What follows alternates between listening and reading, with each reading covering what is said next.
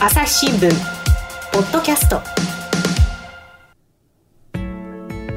朝日新聞の神田大輔です、えー、今回はですね奄美大島について聞いていこうと思います、えー、回線つないでいますのは元奄美支局長の岡尾誠さんです。岡尾さんよろしくお願いします。よろしくお願いします、えー、岡尾さんは元支局長ということなんですけれども、はい、まあ、奄美大島にはだいぶ長くね住んでらっしゃったんですよねはいそうですね。どれぐらい、まあ、足掛け6年ぐらいでしょうか。足掛け6年っていうことは連続してってことじゃないんですか？あの5年奄美支局長をしておりまし、うん、あ6年奄美支局長してたんですけど最後の1年は鹿児島から鹿児島と奄美と行ったり来たりみたいな生活でなるほどね。それで6年間という感じですね、えー、僕も他尾さんとはですねずいぶん昔からの知り合いといいますか一緒に仕事をしていたこともありましたよね。そうですね。はい解放時代に時にはどこにいましたっけ？はい、その時は、その時は福岡かな？え、違いますよ。国際報道部で一緒に仕事してるの どうしてそれを隠すんですか、本当にね、皆さん聞いてください。この岡尾さんって人はね、国際報道畑だってことを完全にひた隠しにしてですね、奄美大島に6年もいたというですね、ちょっとひどくないですか、岡尾さん。僕だって行きたいですよ、奄美大島支局長ちょっと英語が下手すぎるいやいやいやいや完全にあれですよね、奄美大島にはまって、もうずっとのなんか、たまになんか話すことありましたよねっていうか、僕が実はですね、ほかおさんを頼って、奄美大島に家族と一緒にね、旅行に行ったことあるんですよね。そうですね。はい。うん、いただきました。全然あんまり相手にしてくれなかったんですけど。いやいやいやいや、ちゃんと案内するって言ったのに でも、あのちゃんとね、まあ、子供はちょっと小さかったんで、はい、あんまりそんなにこういろいろ行けなかったんですけど、ちゃんとあの、はい、素敵なお店に連れて行っていただいてね、そうですね。三振の響きにね、はい、こうなんかこう耳を傾け、そうですね、島唄の品歌が楽しめる。いやー、素晴らしいな、あの旅行をしたなということで、今でもね、あの家族とも語り草になってますけれども、あそう言っていただけるとありがたいですね。えー、まあ、そんな他尾さん、あの、はい、奄美については非常にね、あの詳しいっていうことなんですけれども、ただ、これを聞いている方がね、じゃあ奄美についてどれだけ知ってるかっていうと、まあ、そうでもないっていう人も多いと思うんですよ。そうですね。なんで、本当にあの基本的なことから聞いていきたいと思うんですが、まず、奄美大島ってそもそも、あれは沖縄県ではないんですよね。沖縄県じゃないんですね。鹿児島県に入ってますね。うんうん、どの辺にある、うん、鹿児島市からですね、370キロぐらい離れてる。だいぶ離れてますね。だいぶ離れて、まあ、もう東京、大阪に近い、東京から奈良ぐらいですかね、うん、そのくらいの距離にあるところですね。なるほど。かなり遠い。かなり遠い。えー、飛行機だと鹿児島からだと1時間。うんうん、で沖縄本島なんかからもそれなりに距離があるんですよね。沖縄本島からもそうですね。ただそっちの方が近いですね。近いぐらい。はい、4、50分、飛行機4、50分で着いちゃうかなという感じですね。うんうんうんでまあ、今回それをね、また改めて取り上げようっていうのは、まあ、何も私があの奄美にね、行ったからじゃなくって、やっあのユネスコの自然遺産、はい、自然遺産へっていう、これが大きいわけですけれども、はい。あの自然遺産に登録されたのは奄美だけではないんですよね。そうですね。あの、今回、あの、今月、5月ですね。5月に、あの、世界遺産に、ままだ登録では実はなくてですね、うんうん、あの、ユネスコの世界自然遺産というものなんですけど、このユネスコが、その、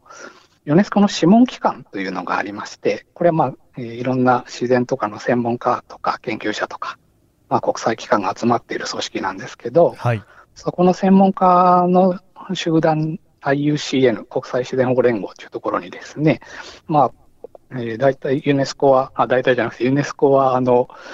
世界遺産にふさわしいですかっていうお伺いを立てるわけですね、うん、専門家の人たち。はい、で、その専門家の集団 IUCN が、この5月に、まあ、えー、ここはふさわしいですよという勧告、お勧めをしたというのが今の段階で、うん、えー、7月に正式な会議があります。世界遺産委員会というのがあるんですけど、そこで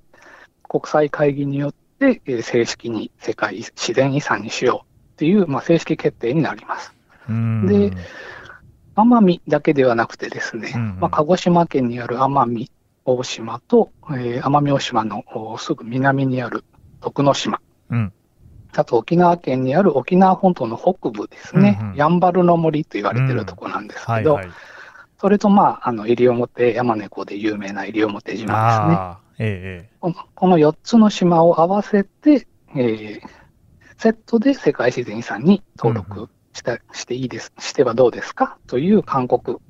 おすすめが、うん。まあ、今月行われたと。で、まあ、7月、まあ、内定状態なので、まあ、7月には正式に世界自然遺産になるんじゃないかなという話ですね。なるほど。まあ、このね、県をまたいでのですね、その自然遺産や、あるいは他のね、え世界遺産に登録されるっていうことはこれまでにもありましたし、ただそのはい勧告が出たっていう段階で、これはもう確実だっていう話だと見ていいんですか？まあ、100%とは言い難いんですけれども、まあ、あの、専門機関からの、まあ、おすすめなので、まあ、覆されることは、まあ、まずないんじゃないかなということですね。はい。これもだから、最近始まったことじゃなくて、もう結構前からその奄美がね、登録されるんじゃないかって話はありましたよね。そうですね。もう実は、あの、20年前からのうん、話で、一番最初は2003年なんですよね。へえ、2003年にですね、まあ、その前に、まあ、屋久島と白神山地が世界遺産になってるんですけど、うんうんその後に、まあ、じゃあ、日本で世界自然遺産になれるのはどこだろうかという、あの、選定を、まあ、国の方でしまして、うん。えーそれがに2003年の5月ぐらいなんですけど、うんうん。その時に、まあ、知床ですとか、小笠原諸島とか、と一緒に、まあ、奄美沖縄がですね、うん。あの、ここが自然遺産にできるんじゃないかという、まあ、候補になってたんですね。ね、だからまあなんか最近の話ですと、えー、と青森とかですね、東北地方や北海道のあたりにも、あの三内丸山遺跡をね、中心としてっていう話、あれもありましたが、ただ、あのあっちは文化遺産ですよね。そうですね。だからその文化遺産。はい。ユネスコの世界遺産って言っても文化遺産と自然遺産っていうのがあって、まあなんか他にもあるらしいですけど、その自然遺産ですね、こっちの奄美の方はねこっ。ちは自然の方ですね。うんはい。で、あれなんですって、その一つの国の中で自然遺産、はいまあ一つの国だけじゃないのかな、自然遺産っていうのは、なんか似たような自然があると、それは登録されないっていうことだそうですね。そうなんですね。あの、う文化遺産の場合ですと、まあ、その土地土地、国々、地域地域の、まあ、特徴的な文化で価値があれば、まあ、認められていくんですけども、はい。自然遺産の場合は、まあ、似たような自然があると、あの、もう登録されないんですね。うん。で、今回のはでも登録されたっていうことは、非常にこう独自性が高いと、そういうことですか。そうですね。他にはない、世界の、世界のどこにもない、ここにしかない自然の価値があるということで認められたということになりますが、まあ、それゆえも、えー日本で世界自然遺産になるのはこれが最後ではないかと言われています。そうなんですか。もはいうじゃあ、ね他のところが、えー、と今、いくつあるんでしたっけ、今、あの、すでに登録されているのは、えー4つですね。はあはあはあえー屋久島、白神山地、知床、小笠原諸島うんの4つで、えーうん。今度、奄美と沖縄が登録されたら5つ目。で、おそらく最後ではないかということですね。んなるほどね。で、しかしですね、まあ、さっき冒頭にもお伝えしました通りはね、あの本当に奄美に長くいた岡尾さん、なはい僕なんか頭に突っ込みを入れていて、あそろそろ見つかるんじゃないですかと、この人がこんなに長くね、大体あのはい新聞記者って一つの場所、一つの認知に、そんなに長くいるってことはないんですよね。まあ、2、3年ですよね。せいぜい、はいまあ3年でもう十分長いなっていう感じがあって、はい。えーそれがですね5年とか6年とかになってくると、これはもう本当に特例中の特例なんですけれども、はい。そもそも振り返れば、他尾さんってそのなんで奄美大島に行くことになったんですか？あの、私、記者の振り出しが鹿児島市の鹿児島総局ってところなんですけど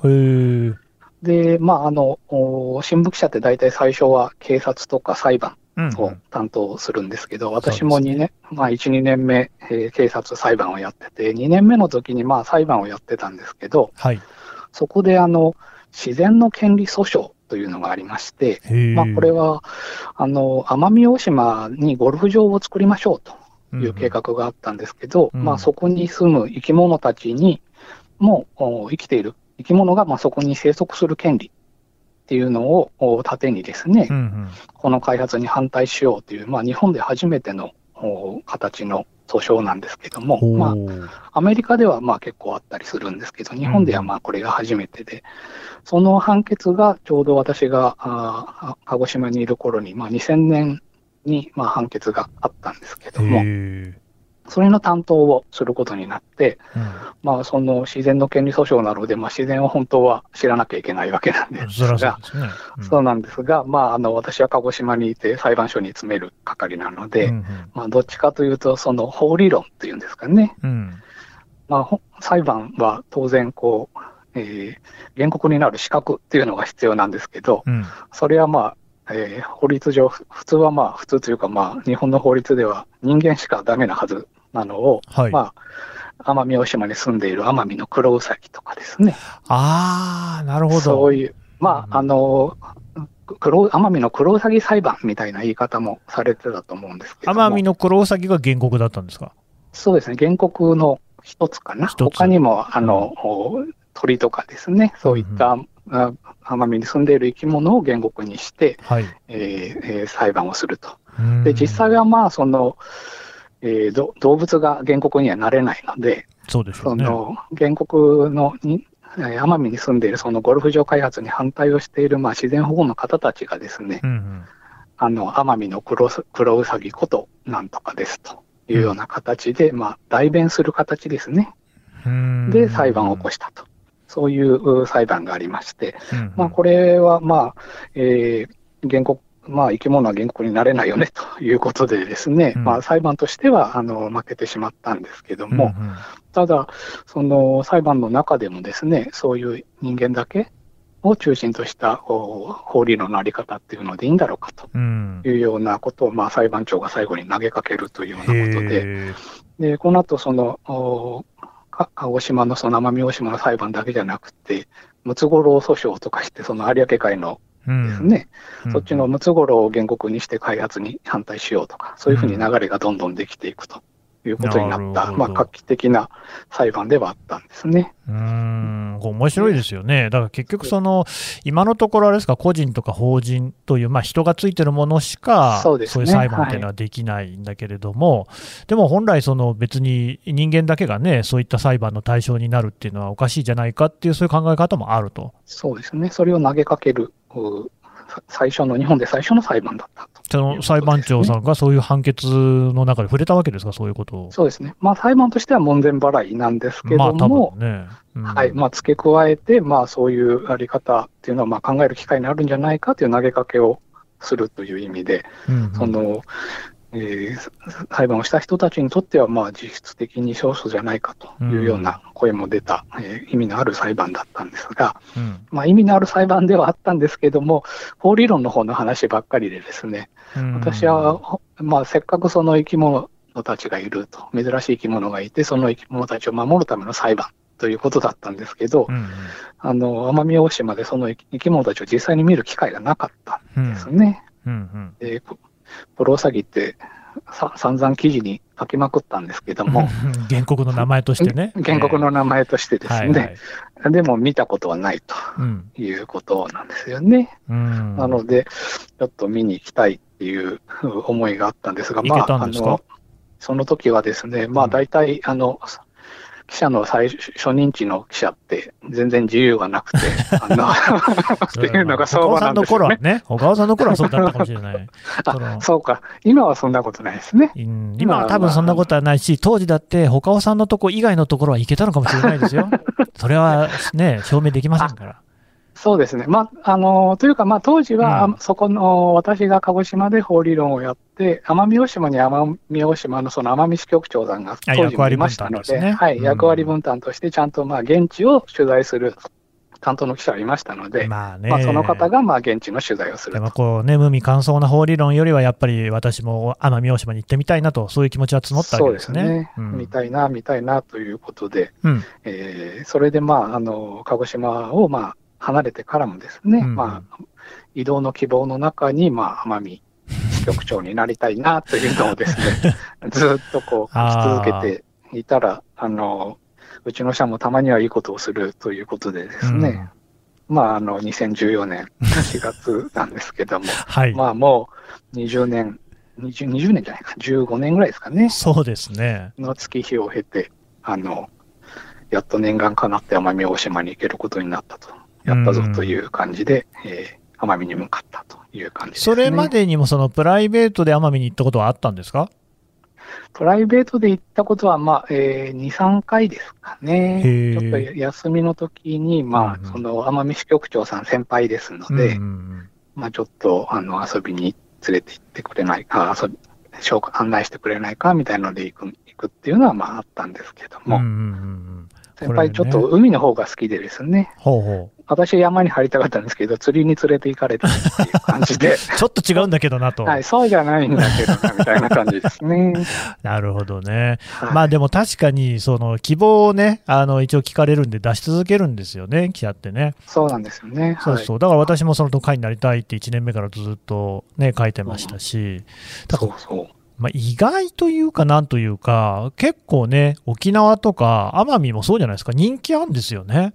人気あるんですよね。うんはい。行きたいって記者多いですよね漂うんですよね。うんうんうんうん。実際行くとそうじゃないんですけど。いや、でもだからそういう中で、岡尾さんが、まあ、あのね、念願かなって奄美に支局長として行くまでに14年かかったっていうのも、まあはいはい、それぐらい人気があるっていうことだし、やっぱりね、なかなかその記者経験の乏しいうちは、やっぱりいろんなことを取材しなきゃいけないでしょうから、すぐにこう、おいそれといけるってわけじゃないわけですね。そうですね。まあ、奄美大島、あの、奄美群島12市町、あの、友人で、あの、8島あります。8つの島があってですね。はいはい市町村も12あって、うん。もう災害も多いというところなので、あそうですよね、台風とかね。はい。なので、まあ、あ新人で行くのはちょっと経験的に無理かなっていうところはやっぱりありますね。ある程度、まあ、うんいろんなもの、行政の取材にしても、あの、事件の取材にしても、選挙の取材にしても、災害の取材にしても、まあ、ある程度、一人でやれなきゃいけないと。うーん。あ奄美支局長は、まあ、あの、奄美群島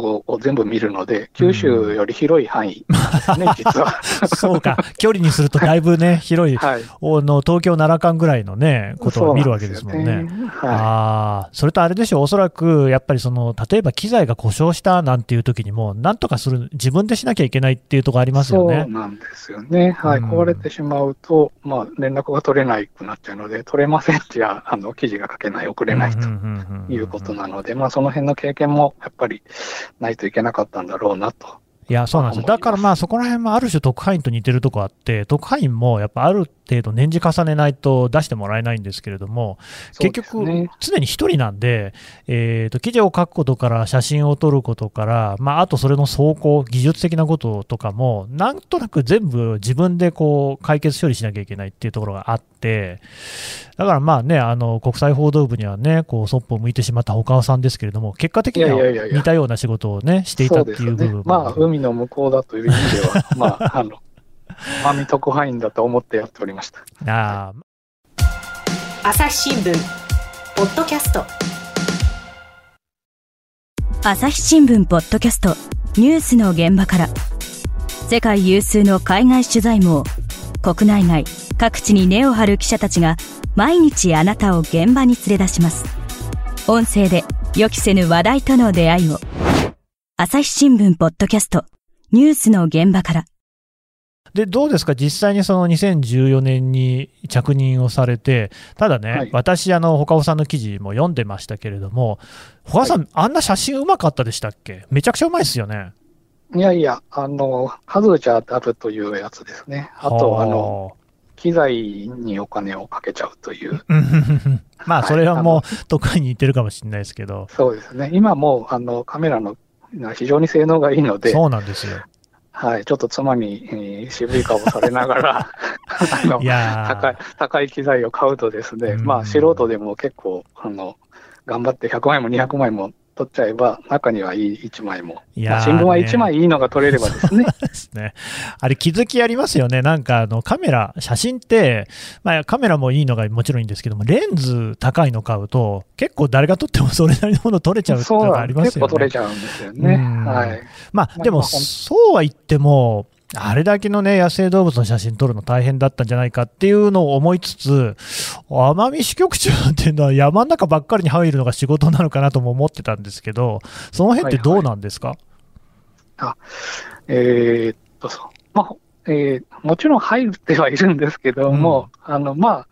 通常の仕事もちろんしなきゃいけませんので。さっきのね、まあ、警察だ、行政だ、いろいろあるわけですよね。そうです。事件もありますし、うん、選挙もあるし、まあ、人の話題もも激しいですもんね、あっちはね。そうですね。清掃の結構激しいところなので、うんえー、選挙があるたびに選挙違反がちゃうようなところも、最近はまあ結構落ち着いてきたんですけど。そうですか。はい。はい。まあ、まだ、えー、私が行った頃は結構いろいろとあってたので、まあ、そういう取材を、まあ、平日にやって、まあ、あの、週末に入っていくということですね。それと、まあ、あの、一人でいきなりそんな珍しい生き物に会えるわけありませんので、うんうん、その、師匠というか、師匠。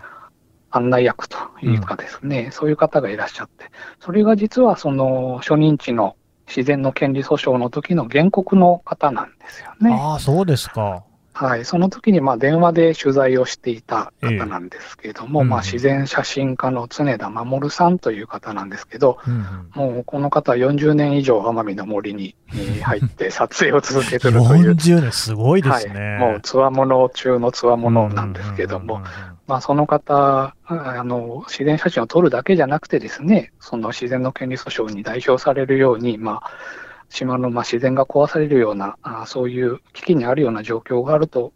まあ、いつもあの駆けつけてですね、なんとか守ってもらえないかというような活動をしてきた方だったんですよね。なるほどね。で、まあ、その方に、え着任したらすぐに会いに行ってですね、まあ、世界遺産にどうやらなりそうなので、うんうん、ちょっとあの奄美の森を案内してくれないかというふうにお願いしまして、でまあ、その方を師匠として、まあ、大体週に1回ペースぐらいで、えー、入っていったと。なので、平日はちゃんと働いておりますので。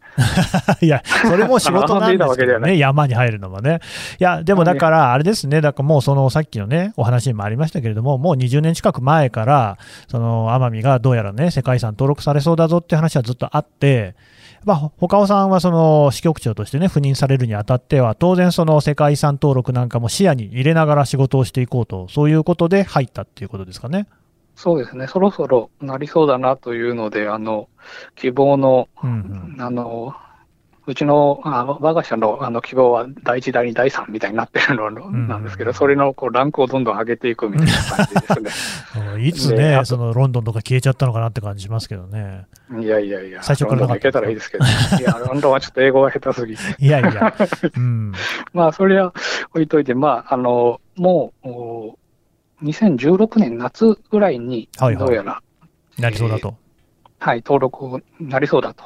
で、まあ、2年ぐらいは準備がいるだろうということなんで、うん、まあ、もう行きたいです、もう行きたいですと、こう、上司にですね、うんうん、ちょっと、あの、お願いをしてたら、ちょうどいいタイミングで行かせてもらったんですが、うん、ですが、16年夏って言ってたのに、まあ、準備が整わないので、もう1年延ばします、2年延ばしますと言ってる間に、5年延びてですね、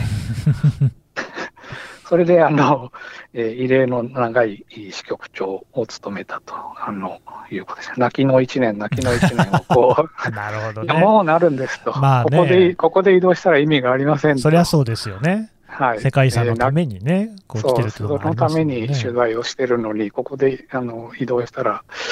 えー、意味がないし、朝日新聞にとっても損失だとか、適当なこと言って、ね、適当なこと言ったんですか？あまあ、自分が痛いっていうのがやっぱり一番大きかったんではありましょうけれども、でね、でもそれも事実ではあるでしょうからね。はい、そうですね、それでまあ、なんとか、えー、認めてもらって、えー、異例の5年ちょっとという形の、まあ、支局長をさせていただいて、ね、森にも入らせていただいたと。なんといってもやっぱりその自然遺産に登録されるっていうことは、一体そのどういうところがね、それほどの評価を受けるに値するのかっていうことをちゃんと記者が知っていないことには、それは説明も記事も書けませんからね。そうですね。うん。ただ、こうやって記事を読んでると、結構ね、やっぱりそれこそその野生動物で夜行性の動物なんかも結構多いみたいじゃないですか。はいはい、でね、そうすると、その他尾さんが、その夜が、夜が明けていたみたいなくだりとかありますよね、写真撮ったりしているうちに。ああ、はい、そうですね、うん。はい、それをでも週末にやったりしていると、結構大変だったんじゃないですか？そのこれあの、先ほど紹介したあの自然写真家、師匠の自然写真家の常田さんがよく言うんですけど、うんうん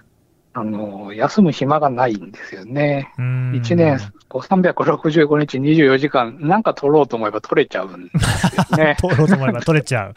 はい。うんそれに、まあ季節によってここでしか取れない生き物とか花とかっていうタイミングがあるもので、それをずっとこう狙ってると、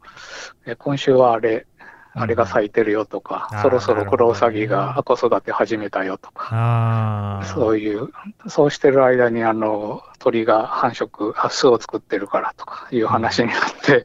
えー毎週毎週あれを取らなきゃ、これを取らなきゃっていうことになるなるほど、ということでですね。はい。まあでもそういうのがまたこうね、奄美支局にいるってことの醍醐味ではあるんでしょうね。そうですね。やっぱり、えー現地にいないとできない取材なので、まさにえね。ちょっとね、ね岡尾さんのお話ね、まだ聞きたいんですけれども、ちょっと一旦ここで引き取らせていただこうと思います。岡尾さんどうもありがとうございました。ありがとうございました。朝日新聞ポッドキャストはい、ということでですね、えー元奄美支局長の岡尾誠さんのお話を聞いてきました。で、岡尾さん。はい。あの、あれですね、まずは、その岡尾さんの書いた今回一連の記事っていうのが朝日新聞デジタルで読めるっていうことですよね。そうですね。はい。開けさせていただいてます。なんかあの結構奄美のね、取材の裏側なんかをいっぱい書いてるんで、ぜひ読んでいただければと思います。奄美でね、はい検索すれば出てくると思います。それとあと、岡尾さんから一点お知らせなんですよね。あ、そうですね。あの、まあ、それだけ長い間いさせていただいたのでですね、まあ、あの、お朝日新聞デジタルでの、まあ、記事だけで、あいや、まあ、朝日新聞の記事だけじゃなくて、今回、あの、えー取材の成果をまとめた本をですね、えー出版させていただくことになっております。うん。うん。もうタイトルが決まってるんですか？タイトルはもうそのままズバリなんですけど、奄美の自然入門という本で、まあ、いいであの。よく知らないあの素人のおじさんが奄美の森に入っていろんなことを、お勉強した話ですね。まあ、うんうんこの、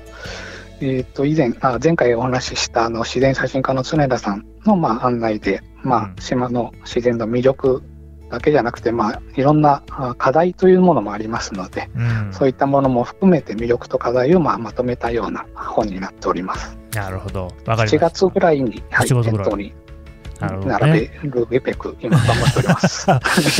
ーじゃあもうね、あの店頭に並びましたら、ぜひお手に取っていただければと思います。よろしくお願いします。岡さんどうもありがとうございました。ありがとうございました。朝日新聞ポッドキャスト、朝日新聞の神田大輔がお送りしました。それではまたお会いしましょう。この番組へのご意見ご感想をメールで募集していますポッドキャストアット朝日ドットコム cast アットマーク朝日ドットコムまでメールでお寄せください。ツイッターでも番組情報を随時紹介しています。アットマーク朝日ポッドキャスト。朝日新聞ポッドキャストで検索してみてください。